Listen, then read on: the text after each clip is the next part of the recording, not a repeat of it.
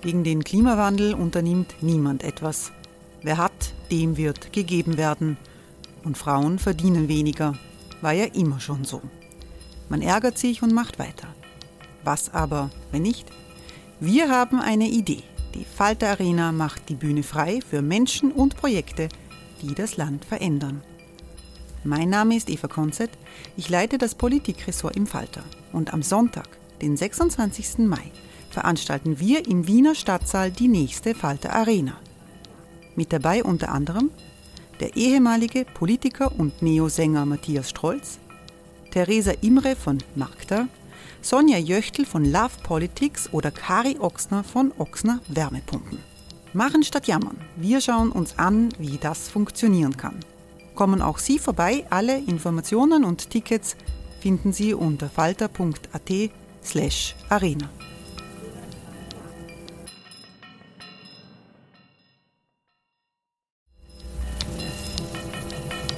Falter-Podcasts werden durch Werbung unterstützt. Das hilft bei der Finanzierung unseres journalistischen Angebots. Die Erderhitzung ist kein Gefühl, aber mit vielen Gefühlen verbunden. Sorgen etwa oder Angst. Eine Veranstaltung gegen diese Ohnmacht ist Tipping Time, eine Klimakonferenz der Zivilgesellschaft. Von 9.5. bis 11.5. findet Tipping Time in Kooperation von Globe Art, Solektiv und Tangente St. Pölten statt und lädt ein zu Diskurs, Diskussionen und Workshops mit namhaften Vortragenden wie Nikolai Schulz und Friederike Otto. Weitere Informationen finden Sie auf www.tangentesanktpölten.at.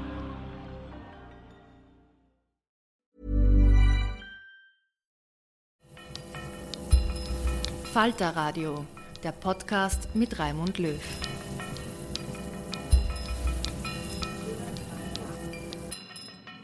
Sehr herzlich willkommen im Falter Radio.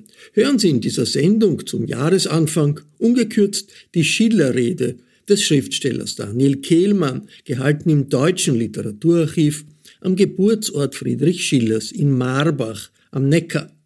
Was samt die CIA von heute und der Feldherr Wallenstein des Dreißigjährigen Krieges, was Humboldt, der deutsche Forscher, und Kafka, der deutsche Dichter, gemeinsam? Und wie kommt man von Indianerfilmen und Karl May zur woken Frage, wer wen wann darstellen darf im Theater? Eine Rede zu meiner eigenen Literatur und zu literarischen Prinzipien allgemein. So nennt Daniel Kehlmann seine Thesen. Hören Sie hinein. Guten Tag, ich freue mich sehr, hier zu sein an diesem wunderschön nebligen Sonntag.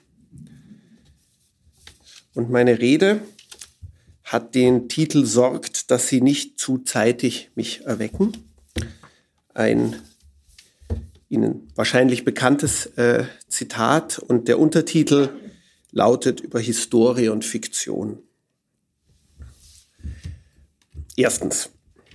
Im Jahr 1978 beginnt der amerikanische Auslandsgeheimdienst CIA das Stargate Project. Es geht um den kontrollierten Einsatz paranormaler Fähigkeiten, vor allem um das sogenannte Remote Viewing.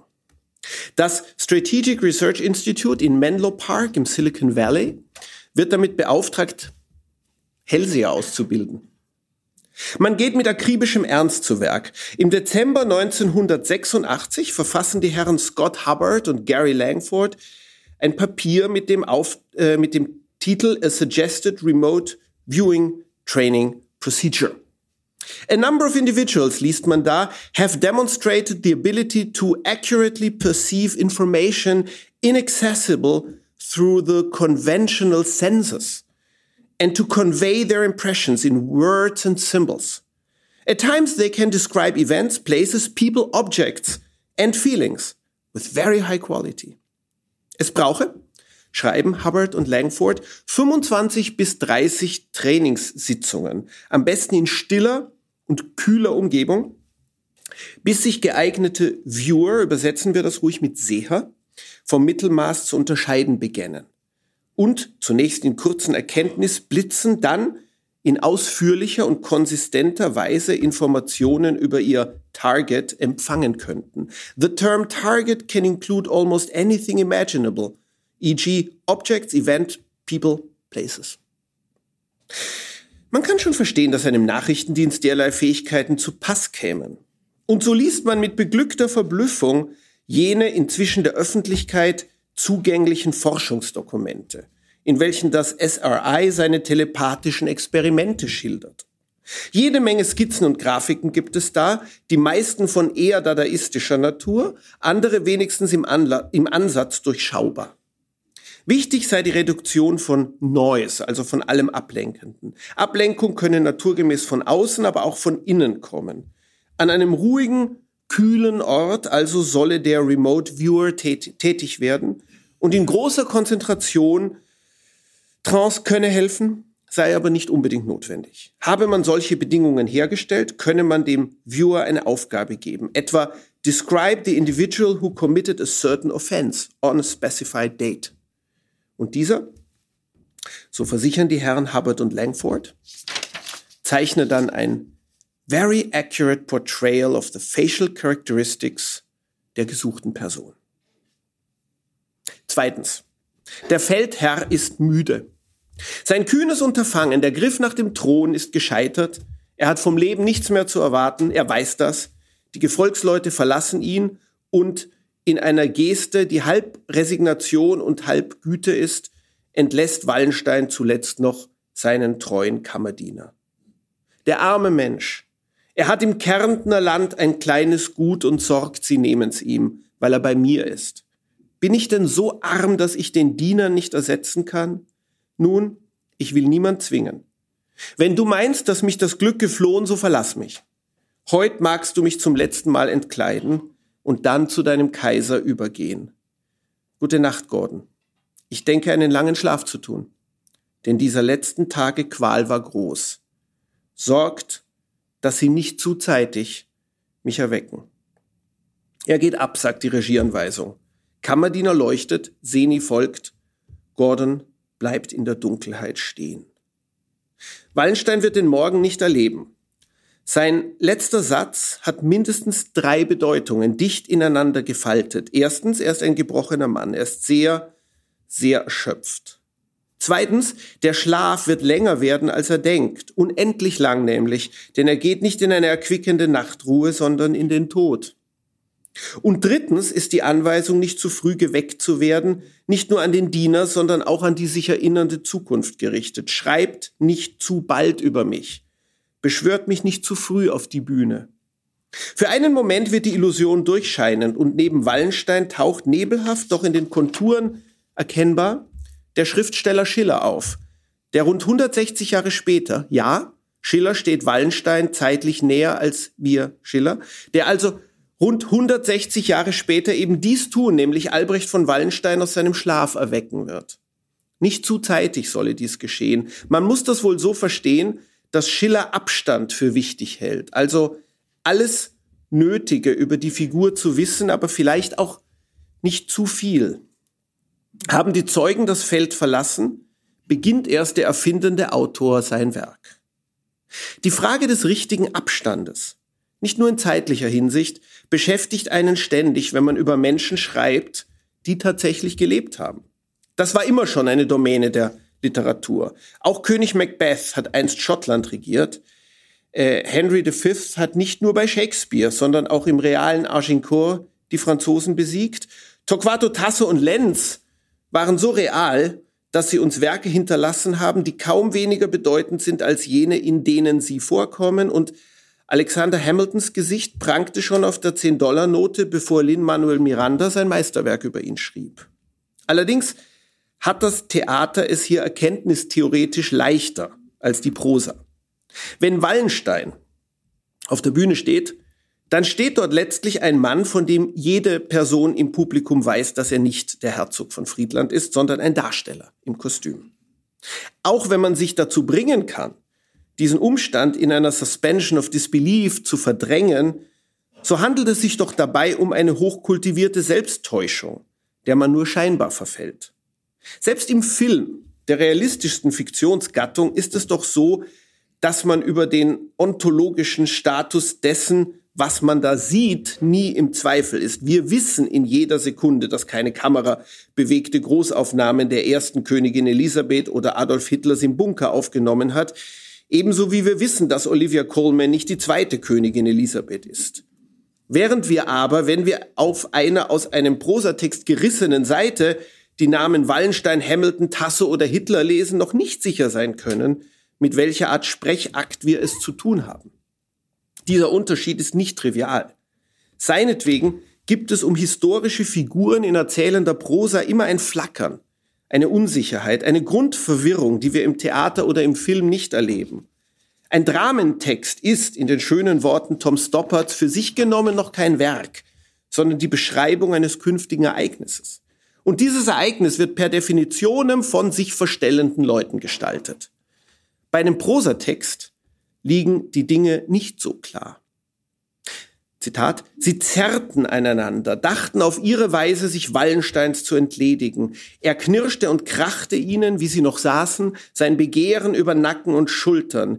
Er vermöge, ließ er sich schallend aus Prag vernehmen, keinen Unterschied zu sehen zwischen seinen Leistungen und denen des Kurfürsten Maximilian nach der Prager Schlacht. Zitat Ende. Ob das von einem leicht exzentrischen Historiker verfasst ist oder von einem Romancier, in diesem Fall Alfred Döblin, wird nicht in jedem Satz deutlich. Eine schillernde, Entschuldigung, kein Wortspiel, eine schillernde Wahrheit liegt über solchen Sätzen, die etwas im besten Sinn Unseriöses an sich haben. Denn vergessen wir nicht, das Unseriöse war immer schon der Ort, wo die Kunst sich entfalten konnte. Drittens. Der Remote Viewing Process, schreiben Langford und Hubbard, sei dreistufig. Erstens, accessing the information concerning the target. Zweitens, objectifying our feelings, perceptions and physical information in written and verbal form. Drittens, qualifying the renderings, taking care to separate and label data related to the target from that which is extraneous to the task. Zunächst sei die Konzentration des Viewers darauf gerichtet, aus dem Gewirr der Eindrücke und des Noise das Relevante herauszufiltern. Dann aber, Schritt für Schritt, werde die trainierte Person fähig, ihre telepathisch erlangten Kenntnisse auch anderen mitzuteilen. Gradually the novice is exposed to techniques designed to convey their feelings to others in written and verbal communication. Only then can work be started on interpreting these feelings denn sich anderen in geordneter Form mitteilen zu können, sei das Wesentliche, sei aber auch die größte Schwierigkeit. Expert-level remote viewers spend nearly 100% of their time on step 3. Eigentlich, fahren die Autoren fort, sei fast jeder zum Remote Viewing befähigt, aber der Lärm des Alltagslebens verhindere meist, dass man diese Möglichkeit kultivieren und dann auch lernen könne, das Erkannte adäquat mitzuteilen. Bedauerlicherweise hatte das Stargate Project nie ein praktisches Ergebnis. Nie konnte der Geheimdienst auf Agenten verzichten und einfach durch Magie spionieren. Dennoch lief es, wie so manche nutzlosen Projekte, ich bin sicher, an einem Ort wie dem Deutschen Literaturarchiv wird Ihnen so etwas nicht ganz unvertraut sein, erstaunlich lange weiter. Und zwar bis zum September 1995. Der abschließende CIA-Report, An Evaluation of Remote Viewing, ist zwar buchstäblich vernichtend, aber zugleich nicht ohne Respekt. The foregoing observations provide a compelling argument against continuation of the program within the intelligence community. Even though a statistically significant effect has been observed in the laboratory, it remains unclear whether the existence of paranormal phenomena has been demonstrated. Further, even if it could be demonstrated unequivocally that a paranormal phenomenon occurs under these conditions present in the laboratory paradigm, these conditions have limited applicability and utility for intelligence gathering operations. Viertens. Der erste Impuls war ein Bild. Es kam wie aus dem Nichts, als ich in Südspanien am Meer ging, ein Mann auf einem Segelschiff, der sich am Mast festhaltend hinausschaut auf den Horizont, an dem sich, fern aber deutlich, ein dreiköpfiges Seeungeheuer aus den Wellen erhebt. Er blickte von mir weg, ich konnte sein Gesicht nicht sehen, und doch wusste ich, was in ihm vorging. Einerseits tiefer Schrecken über das, was er sah, Zugleich aber der feste Entschluss, dass er das Monster bald schon nicht mehr erblickt haben, dass er es aus seinem Gedächtnis löschen, dass er niemandem davon erzählen und es ganz und gar vergessen würde. Er war ein Reisender des späten 18. Jahrhunderts, das konnte ich an seiner Kleidung sehen, aber ich wusste nicht, wer oder wohin des Wegs er war. Ich wusste nur, dass ich über ihn schreiben würde. Nachdem ich ihn umkreist hatte, nachdem unterschiedliche Skizzen und Versuche nirgendwo hingeführt hatten, lernte ich in Mexiko die Werke Alexander von Humboldts kennen, war fasziniert von seinem schönen, deutschen, ganz von Humor befreiten Humanismus und seiner Vermessungswut, sah die Umrisse einer Komödie. Aber wirklich beginnen konnte ich erst, als mir klar wurde, dass der Reisende aus jenem Tagtraum niemand anderer gewesen war als er. Und wirklich sieht Humboldt im zweiten Kapitel von Die Vermessung der Welt nun ein Seeungeheuer mit drei Köpfen und entschließt sich sofort, es nicht gesehen zu haben. Aufklärung heißt immer auch ignorieren, heißt immer auch verdrängen, nicht aus Blindheit, sondern aus bewusster Entscheidung. Ich behaupte nicht, dass der historische Humboldt ein Seeungeheuer erblickt hat. Ich halte das sogar für unwahrscheinlich. Und doch nehme ich mir heraus zu hoffen, dass jenes Bild eine Wahrheit enthält, eher assoziativ traumhafter als symbolischer Natur, die in einer sachlicheren Gattung als der Erzählenden nicht fassbar gewesen wäre. Dass mich noch nie jemand nach dem Lesen auf dieses Monster angesprochen hat, das doch der geheime Glutkern des Buches ist, stört mich nicht im geringsten. Im Gegenteil, ich habe das Gefühl, das wichtigste Bild des Romans bleibt durch seine Unauffälligkeit beschützt, bleibt abgeschirmt von der Aufmerksamkeit der vielen Leute, die wie zerstreute Museumsbesucher am Sonntagnachmittag durch diesen Roman gezogen sind. Denn angesichts eines Werks, dem es bestimmt war, eine fast unsinnige Menge von Lesern zu finden, stellt man sich als Autor doch die Frage, die Saul Bellow nach dem Erfolg seines Romans Herzog formulierte. I have examined my conscience. I've tried to find out whether I had unwit unwittingly done wrong, but I haven't discovered the sin.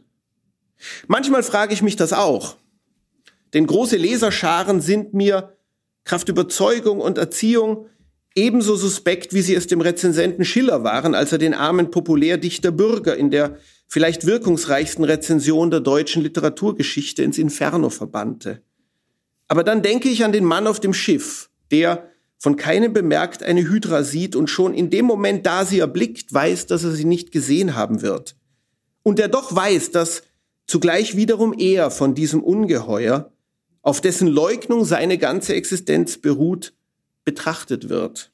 Ich denke also an den Moment, da die Blicke der beiden sich begegnen und weiß ganz gleich, was andere sagen mögen, ich habe die Sünde nicht gefunden. Fünftens. Stellen wir uns vor, wie die geübten Remote Viewer in ihren kühlen und stillen Zimmern sitzen und sich auf die Targets konzentrieren, das Papier vor sich, den Stift in der Hand, in der Erwartung auf luzide Momente, welche, wie es ja in den Anweisungen ausdrücklich heißt, weitaus leichter zu erlangen als mitzuteilen sind. Einige zeichnen, andere schreiben. So starren sie durchs Papier hindurch in die Ferne. Seltsam bekannt kommt mir diese Situation vor. Sie sieht meinem Alltag recht ähnlich. Auch mir hilft es, wenn der Raum still ist. Auch ich mag es kühl. Auch ich brauche Techniken, um den Noise, das Stimmengewirr, das ständige auf mich einreden, indem ich befangen und verfangen bin, zum Schweigen zu bringen.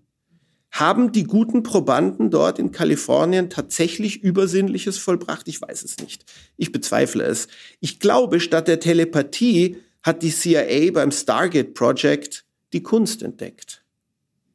Konzentriere dich auf einen Menschen, den es irgendwo dort draußen gibt oder gab oder und über den du einiges weißt, aber bei weitem nicht alles. Vergegenwärtige dir seine Umstände, frage dich, was er denken mag, was er fühlt und dann schreib es auf. Stell ihn dir vor und schreib. Wir Autoren tun das Tag für Tag. Und definitiv gilt auch für uns, was die CIA an ihren Versuchspersonen festgestellt hat. Am schwersten sei es nicht zu Bildern und Ideen zu finden. Am schwersten sei es, diese Bilder und Ideen festzuhalten und auszudrücken. Auf den Ausdruck, schreiben Langford und Hubbard, verwenden die erfahrenen Remote Viewer so gut wie 100 Prozent ihrer Arbeitszeit. Das kann ich nur sagen, kann ein Schriftsteller nachvollziehen. Sechstens, aber wen sehe ich? Wenn ich als Remote Viewer tätig bin. Ich erfinde ja und stelle doch Behauptungen auf. Dies und das trägt Humboldt bei sich und an sich. Dies und das denkt er. Dies und das geschieht ihm.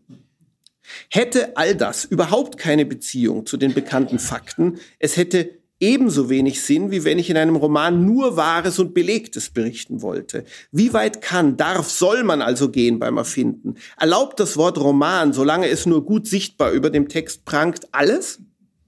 Wie immer gibt es eine erste, einfache Antwort und die lautet, natürlich kann, soll, darf man alles erfinden, denn die Kunst muss alles dürfen.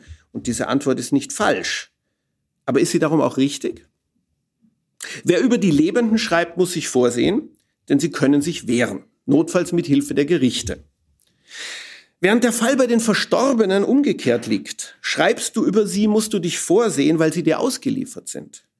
Das Einzige, was sie schützt, ist dein Sinn für Angemessenheit. Und die Frage danach ist seltsamerweise aufs engste verknüpft mit der Frage der Macht. Humboldt war ein einflussreicher Mann. Ich kann ihm einiges andichten, aber nicht so viel wie zum Beispiel dem Warlord Gustav Adolf von Schweden, der in Till als unverhohlene Karikatur auftritt, als einer jener blutigen Hähne, wie Brecht die mörderischen Gewaltherrscher jener Zeit genannt hat. Auch gegenüber Athanasius Kircher, einem Vorläufer der modernen Wissenschaft zwar, aber auch einem Mann der Macht, der mit falschen Ergebnissen und unverdienter Autorität den wissenschaftlichen Fortschritt für 100 Jahre praktisch zum Stehen brachte, glaube ich mich kaum zurückhalten zu müssen. Deshalb ist er bei mir ein ständig beleidigter, hochgefährlicher Narzisst. Während andererseits Immanuel Kant in Die Vermessung der Welt nur deshalb als dementer Greis auftritt, weil Kant am Ende seines Lebens wirklich ein dementer Greis war. Und weil der Umstand, dass meine Hauptfigur Gauss bei seinem fiktiven Besuch bei dem einzigen Menschen, der ihm geistig Widerpart hätte bieten können, eben keine profunde Debatte führen kann, sondern nur unsinniges Gebrabbel zu hören bekommt, letztlich mehr über die traurige Wahrheit des Menschenlebens erzählt, als jedes herbeifantasierte Zwiegespräch über die Grundlagen der Mathematik. Satire tritt in ihr Recht nur gegenüber den Mächtigen. Gegenüber den Machtlosen wäre sie der ärmlichste, billigste Spott von oben. Nur über die privilegierteste Familie der Welt kann man zu Lebzeiten fast aller Beteiligten eine Serie wie The Crown drehen. Bei wirklich jeder anderen wäre es primitive Rufschädigung. Dass Wilhelm von Humboldt, ein echter Sadist und nebenbei ministerialer Erfinder des preußischen Schulsystems, seinen Bruder schon als Kind umbringen wollte, habe ich frei erfunden. Und dennoch erscheint es mir nicht ganz unwahr. Hey, Dave. Yeah, Randy. Since we founded Bombus, we've always said our socks, underwear, and t shirts are super soft. Any new ideas? Maybe sublimely soft. Or disgustingly cozy. Wait, what? I got it. Bombus. Absurdly comfortable essentials for yourself and for those facing homelessness. Because one purchased equals one donated. Wow, did we just write an ad? Yes. Bombas. Big comfort for everyone. Go to bombas.com slash ACAST and use code ACAST for 20% off your first purchase. Alarmen allerdings fühle ich meine Fantasie beim Schreiben über einen Hexenprozess in Roman Till. Die europäischen Hexenverfolgungen sind ein kollektives Verbrechen von kaum vorstellbaren Ausmaßen. Mehr als 100.000 unschuldige Menschen wurden qualvoll zu Tode gefoltert. Als Bewunderer des sogenannten magischen Realismus hätte ich nichts lieber getan, als den Angeklagten in meiner Geschichte zu einem echten Hexer zu machen – aber auf einmal stellte sich mir die Frage, ob man dann nicht auch einen fesselnden Roman über eine Verschwörung der Weisen von Zion schreiben könnte. Es gab keine Hexen. Es gab nur Opfer des Hexenwahns. Und die wohlig gruselnde Folklorisierung in unseren Büchern, Vergnügungsparks und Horrorfilmen erschien mir plötzlich als Missbrauch des Unrechts, das einst echten Menschen in der wirklichen Welt zugefügt wurde. Wer einen Roman schreibt, ist theoretisch frei, alles zu tun, aber praktisch war ich hier nicht frei.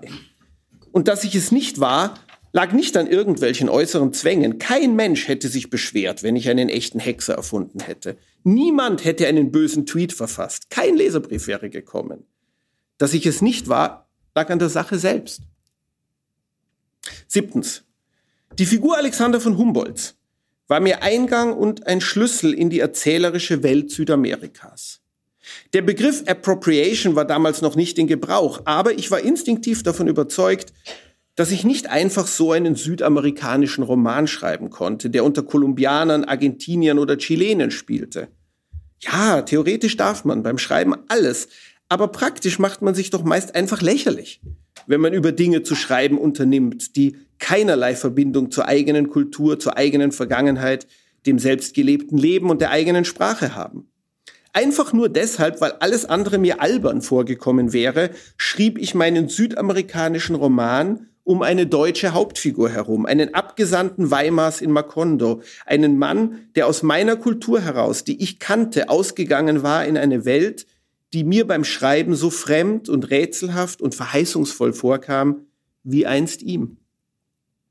Wir sind in der Literatur ja nie im Bereiche des interesselosen Wohlgefallens, wo die Kunst frei wäre vom verunreinigenden Beiwerk des Denkens und der Ideen.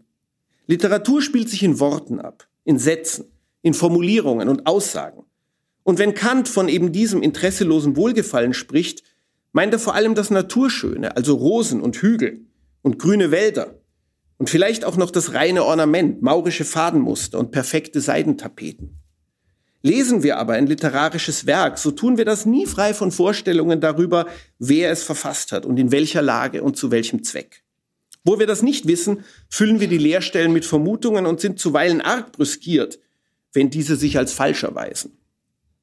Wäre zum Beispiel Roman eines Schicksallosen ein ebenso bedeutendes Buch, wenn sich herausstellte, dass es von einem blutjungen Norweger verfasst wurde?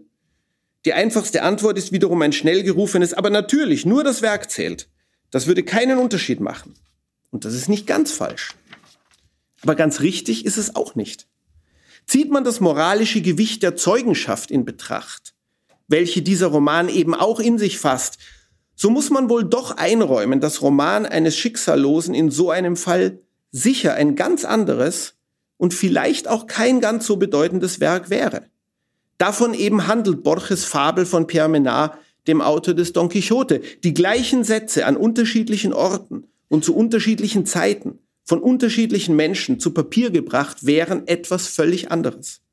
Aus diesem Grund heraus aber erwächst ganz von selbst eine weitere dritte Antwort, nämlich die, dass es eben kein reiner Zufall ist. Das Roman eines Schicksallosen eben nicht von einem 25-jährigen Norweger verfasst wurde, sondern von einem echten Insassen der Konzentrationslager. Es liegt eine Wahrheit in dem Buch, eine Wahrhaftigkeit und Lakonie, zu der einer, der all dies nur nacherfinden würde, kaum imstande wäre. Logisch denkbar wäre es schon, aber wahrscheinlich ist es nicht und genau deshalb ist es auch nicht geschehen.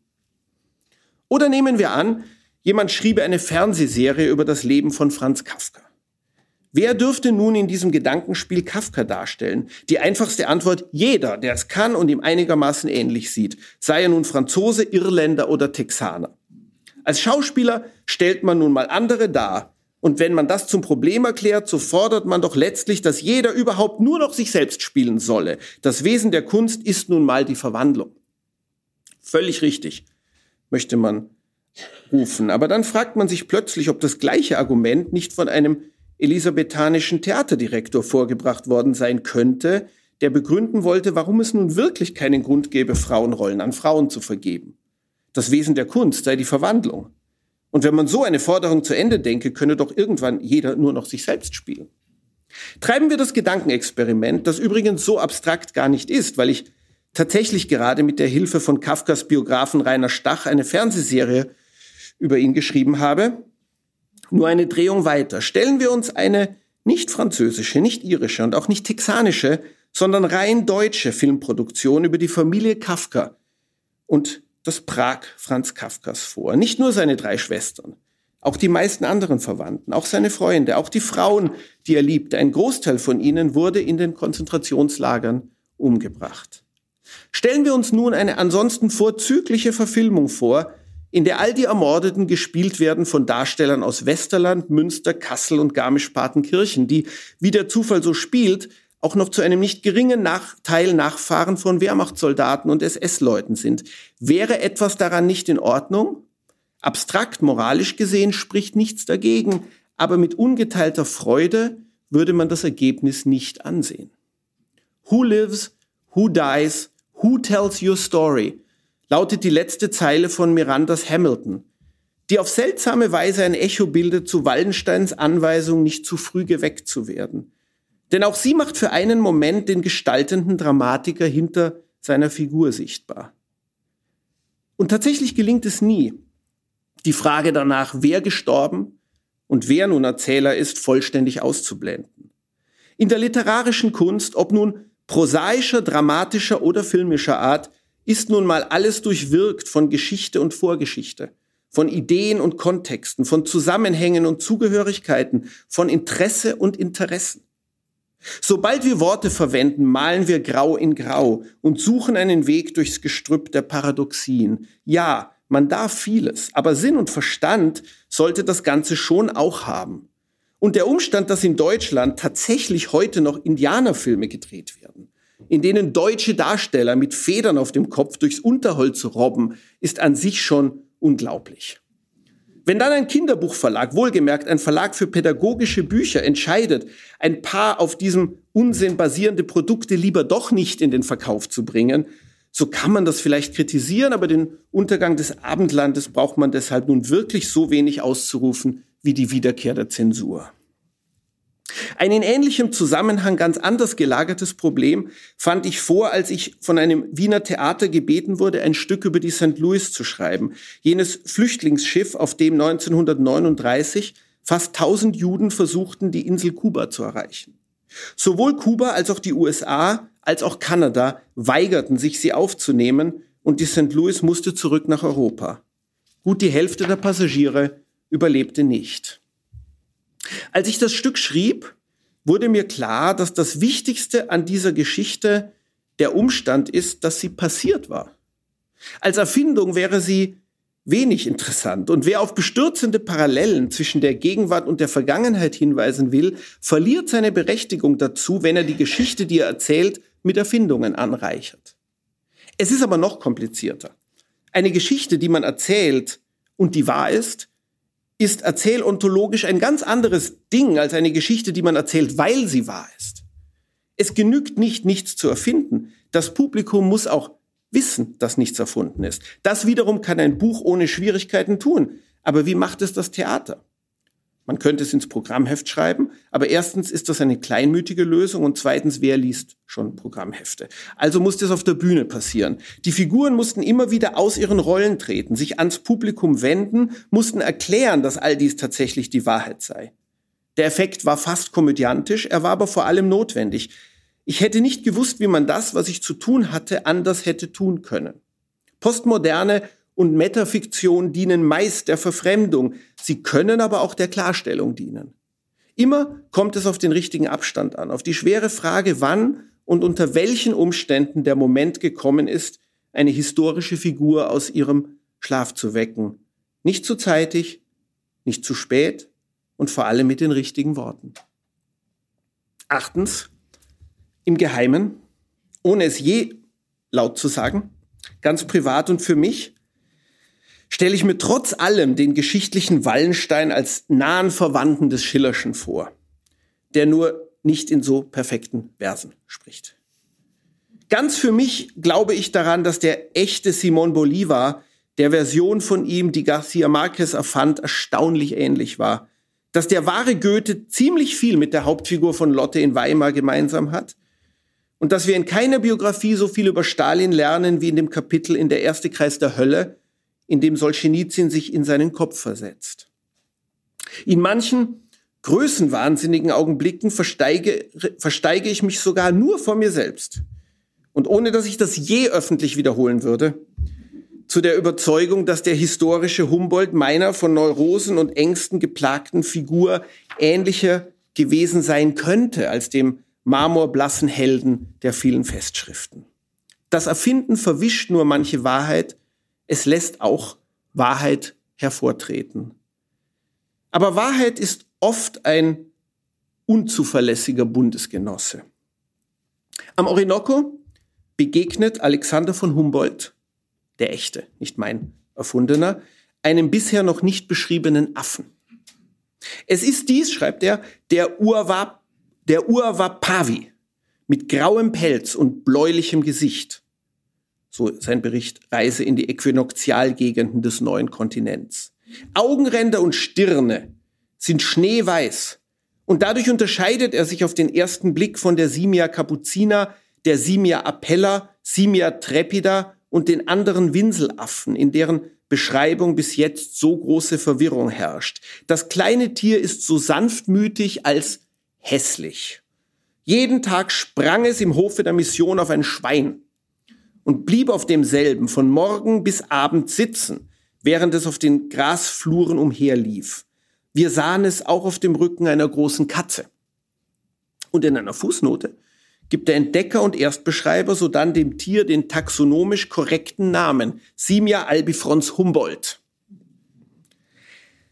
Dass einer einen Affen besonders hässlich nennt, dass er ihm zugleich ohne Zögern den eigenen Namen gibt und dass er dies auch noch schildert, ohne einen Moment innezuhalten und zu bemerken, dass dem Ganzen etwas Komisches innewohnt, das wiederum ist nur in der Wirklichkeit eine gute Geschichte. Es ist nur lustig, weil es geschehen ist. Als Erfindung wäre es matt. Und weil in einem Roman selbst das ganz und gar Wahre nicht tauglich ist, wenn es nicht Erfindung und zwar gute Erfindung sein könnte, durfte ich dieses sprechende Detail aus Humboldts Reisebeschreibung nicht verwenden. Ich hätte es gern, ich habe lang darüber nachgedacht, aber es ging nicht. Die Fiktion muss plausibel sein, darf nicht übertreiben, muss den Regeln der Dramaturgie folgen. Nur die Wirklichkeit muss nichts. Die Wirklichkeit kann sich sogar eine weitere Pirouette gegenüber der Fiktion erlauben. Wer ihm nämlich nachforscht, dem ausnehmend hässlichen Affen mit grauem Pelz und bläulichem Gesicht sowie weißer Stirn und weißen Augenrändern, der gerne auf Schweinen und Katzen reitet, den erwartet eine Überraschung. Man lese zum Beispiel in der Abhandlung The True Identity and Characteristics of Simia albifrons Humboldt von Thomas Deffler und Jorge Hernandez Camacho nach, abgedruckt in Neotropical Primates 10 August 2022. Eine Affenart, auf die Humboldts Beschreibung zutrifft, hat laut Auskunft der Zoologen die lange gesucht haben, nie existiert. Danke.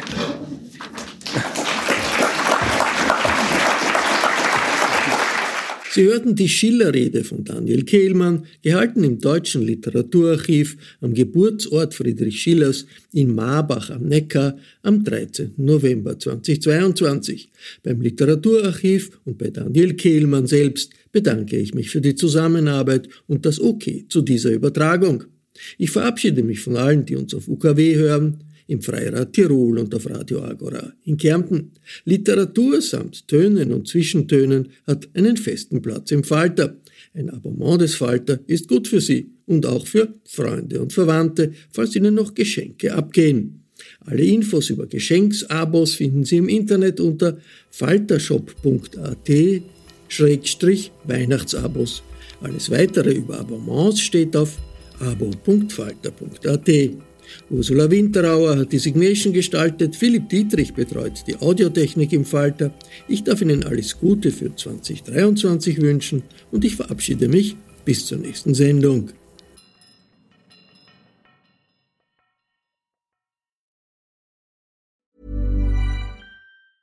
Small details are big surfaces. Tight corners are odd shapes.